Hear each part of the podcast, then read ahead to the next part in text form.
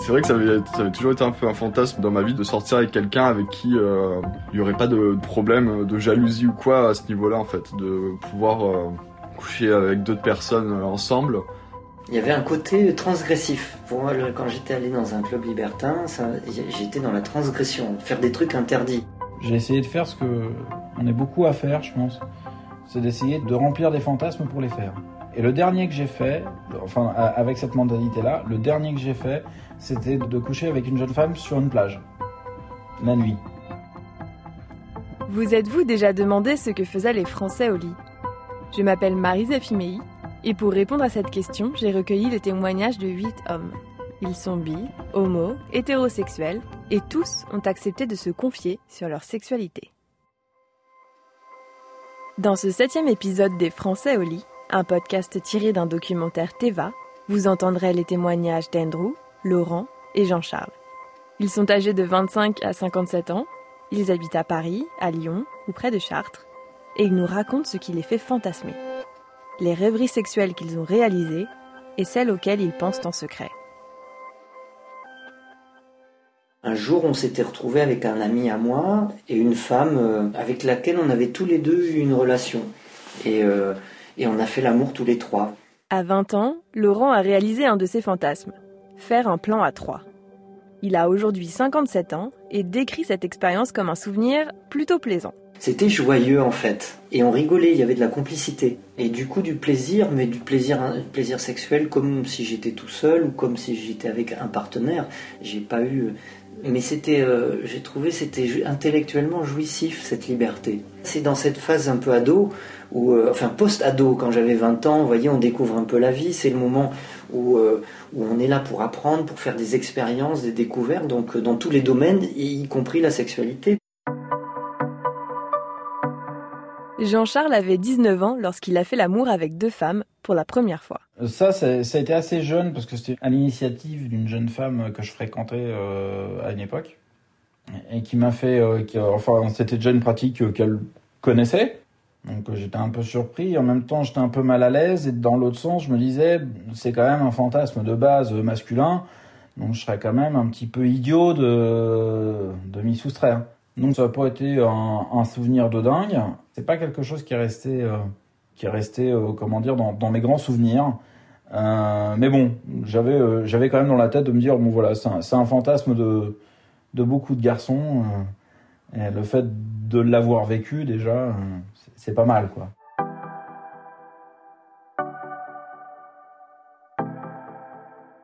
Faire l'amour avec deux, trois, quatre personnes est un fantasme très répandu notamment chez les hommes. C'est ce qu'explique Alain Eril.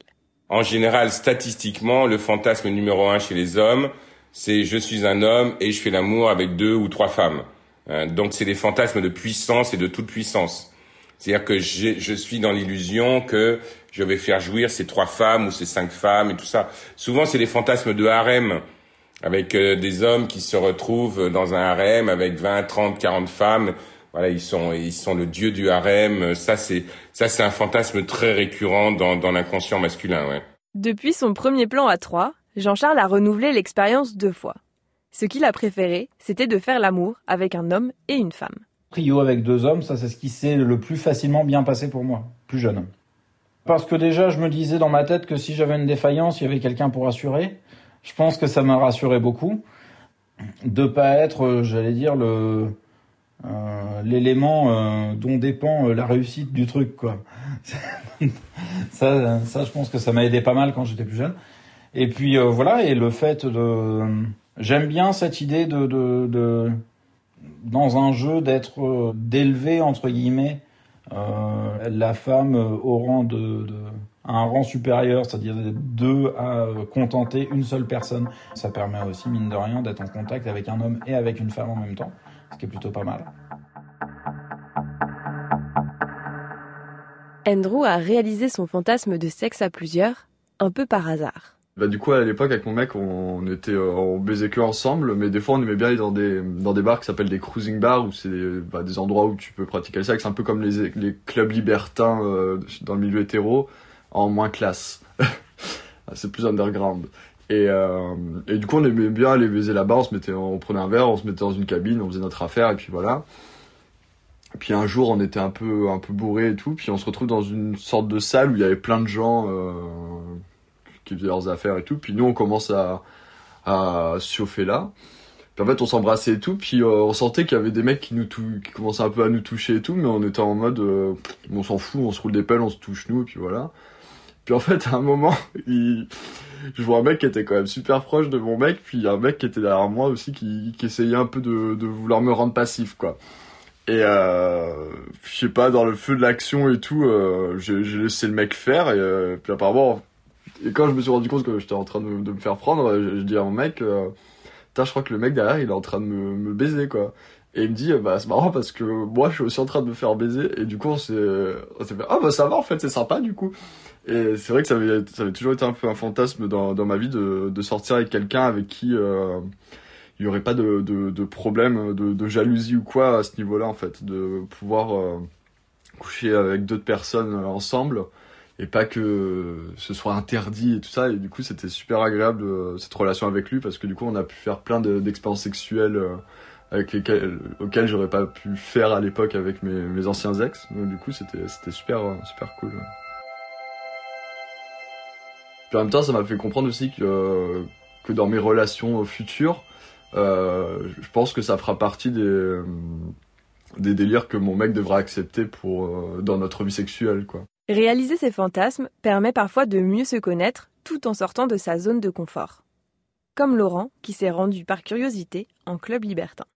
Il y avait un côté transgressif. Pour moi, quand j'étais allé dans un club libertin, j'étais dans la transgression, faire des trucs interdits. Donc, ça, ça m'a vachement plu. Et me mettre un peu en difficulté, ça me faisait peur, ça me confrontait.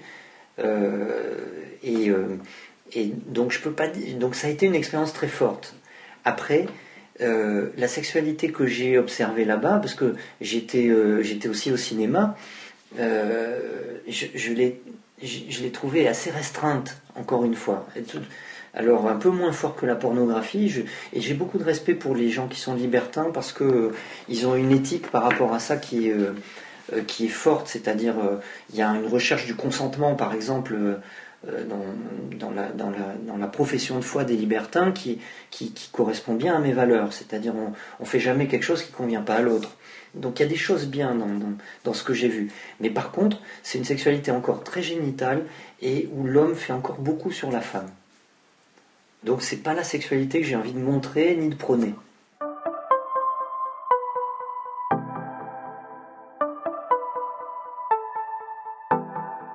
Les fantasmes peuvent vite se transformer en déconvenus, voire en échec total. Jean-Charles en a fait l'expérience. J'ai essayé de faire ce que on est beaucoup à faire, je pense. C'est d'essayer de remplir des fantasmes pour les faire. Et le dernier que j'ai fait, enfin avec cette mentalité-là, le dernier que j'ai fait, c'était de coucher avec une jeune femme sur une plage, la nuit. Et, euh, et c'était tellement désastreux que du coup je me suis dit ok, on arrête quoi. Parce que ça en fait c'est, enfin je, je suis désolé pour les gens qui trouvent ça bien, hein, mais euh, la nuit euh, le il fait super froid, euh, le sable c'est une, une catastrophe. On peut pas faire ça sur des galets bien entendu. Et euh, et voilà. Et moi ça m'a pas plu du tout. Et je me suis dit mais quel alors que j'avais, euh, enfin voilà c'était une soirée où avec cette jeune femme là on avait essayé de faire les choses bien en plus. Voilà, c'était un truc un peu un peu soirée romantique et tout en, finissant là-dessus. Et quand vous voyez que vous, vous foutez en l'air une soirée à cause de ça, je me suis dit, bon, ok, maintenant on va faire les choses de manière un peu plus instinctive. Et euh, il y, a, des choses qu'il faut pas faire. Euh, parce que c'est bien, euh, c'est bien dans les livres ou c'est bien, c'est bien dans les films, mais ça va pas plus loin. Au-delà des difficultés techniques, tous les fantasmes ne sont pas bons à réaliser. C'est pour cela qu'Alain Héril fait la différence entre les fantasmes et ce qu'il appelle les rêveries sexuelles. Le fantasme ne met jamais en scène quelque chose qu'on a l'habitude de faire. Ça met en scène quelque chose qu'on n'a pas l'habitude de faire, mais ça ne met pas forcément en scène quelque chose qu'il est nécessaire de réaliser. Ben, Parce qu'il y a des fantasmes qui sont des fantasmes très agréables, et puis il y a des fantasmes qui le sont moins. Je sais pas, moi, si vous êtes un homme et que vous avez des images fantasmatiques où vous faites l'amour avec une vache dans un pré en Normandie, euh, voilà, votre vie sexuelle ne sera pas épanouie parce que vous allez réaliser ce fantasme. Après, ce qui est intéressant, c'est savoir qu'est-ce que ce fantasme raconte de vous. raconte de vous, de vos, euh, euh, de vos options sexuelles, de vos délires. Euh, voilà, c'est-à-dire que on a un théâtre à l'intérieur de nous qui est composé avec plein d'éléments, plein de personnages et tout ça. Le, le fantasme, ça, ça organise ce théâtre. Alors après, vous avez des fantasmes qui sont des fantasmes légers, qui sont plus des rêveries sexuelles qu'autre chose, euh, voilà, et qui sont pas très dérangeants. Si vous rêvez que vous faites l'amour avec trois femmes, c'est pas très dérangeant. C'est euh, voilà, c'est un fantasme d'augmentation quantitatif et tout ça. C'est de la rêverie sexuelle. Et puis après, vous avez des fantasmes qui viennent plus profondément de l'inconscient, qui vont être transgressifs, qui vont aller à l'inverse de vos valeurs, à l'inverse de vos croyances. Vous allez vous dire, mais comment ça se fait que j'ai ça à l'intérieur de moi? C'est vraiment pas bien. Voilà, mais ça existe. C'est euh, et donc là, faut les regarder et puis euh, essayer de comprendre ce que ça raconte de vous. C'est aussi simple que ça et en même temps aussi compliqué. C'est comme les rêves, c'est pareil. Quand vous rêvez que vous faites un cauchemar, c'est pas agréable, mais le cauchemar, ça raconte bien quelque chose de vous.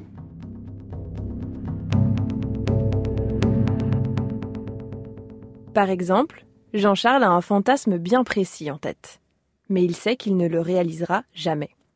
J'ai une vraie fascination, par exemple, pour le, les, gens qui pratiquent des, jeux de soumission-domination assez forts mais j'ai une vraie fascination, un vrai, euh, une vraie curiosité sur la relation qu'il y a entre, entre ces personnes. Euh, c'est quelque chose que je peux trouver potentiellement excitant et c'est quelque chose où je sais que je ne le ferai jamais. parce que c'est pas mon truc, parce que je me sens pas dans cette, euh, dans cette circonstance, ni d'un côté ni de l'autre. Euh, parce qu'il y a trop de décalage pour moi. Le, le voilà, c'est pas mon truc. J'irai pas non plus dans des, dans des jeux où il y a trop de monde. Je n'irai pas dans un euh, dans, dans, une orgie où il y a 10 personnes, quoi. Euh, je serais pas l'un des 10 en tout cas. Parce que ouais, quand voilà, il y a une rupture de l'intimité quand même. Donc, euh, voilà, trois, quatre personnes, c'est bien, et après on s'arrête là parce qu'après derrière, ça... à mes yeux, hein, là encore, c'est pas un jugement sur les choses. Hein.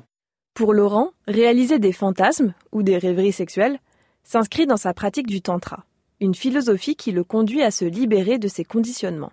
C'est dans ce cadre qu'il a par exemple fait l'amour attaché.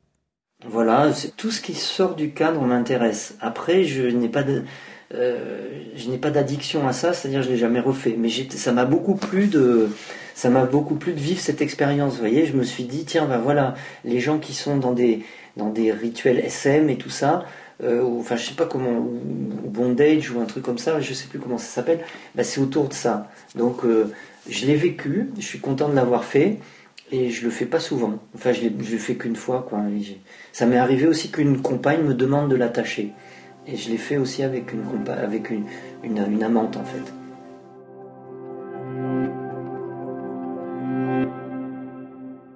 Aujourd'hui, Andrew est célibataire mais il a déjà une idée en tête pour un week-end en amoureux. J'ai un fantasme qui est, qui est, tout con, mais c'est d'être, euh, de louer un chalet à la montagne, euh, enfin soit quand il neige, soit quand, soit quand il neige pas.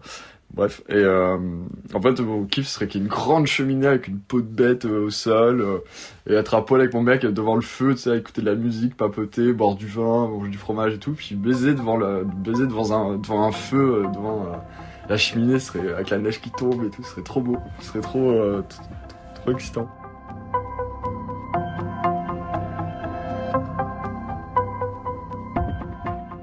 Vous venez d'écouter le septième et dernier épisode des Français au lit. Vous pouvez retrouver cet épisode ainsi que tous les précédents sur le site rtl.fr et sur vos plateformes d'écoute préférées. À bientôt!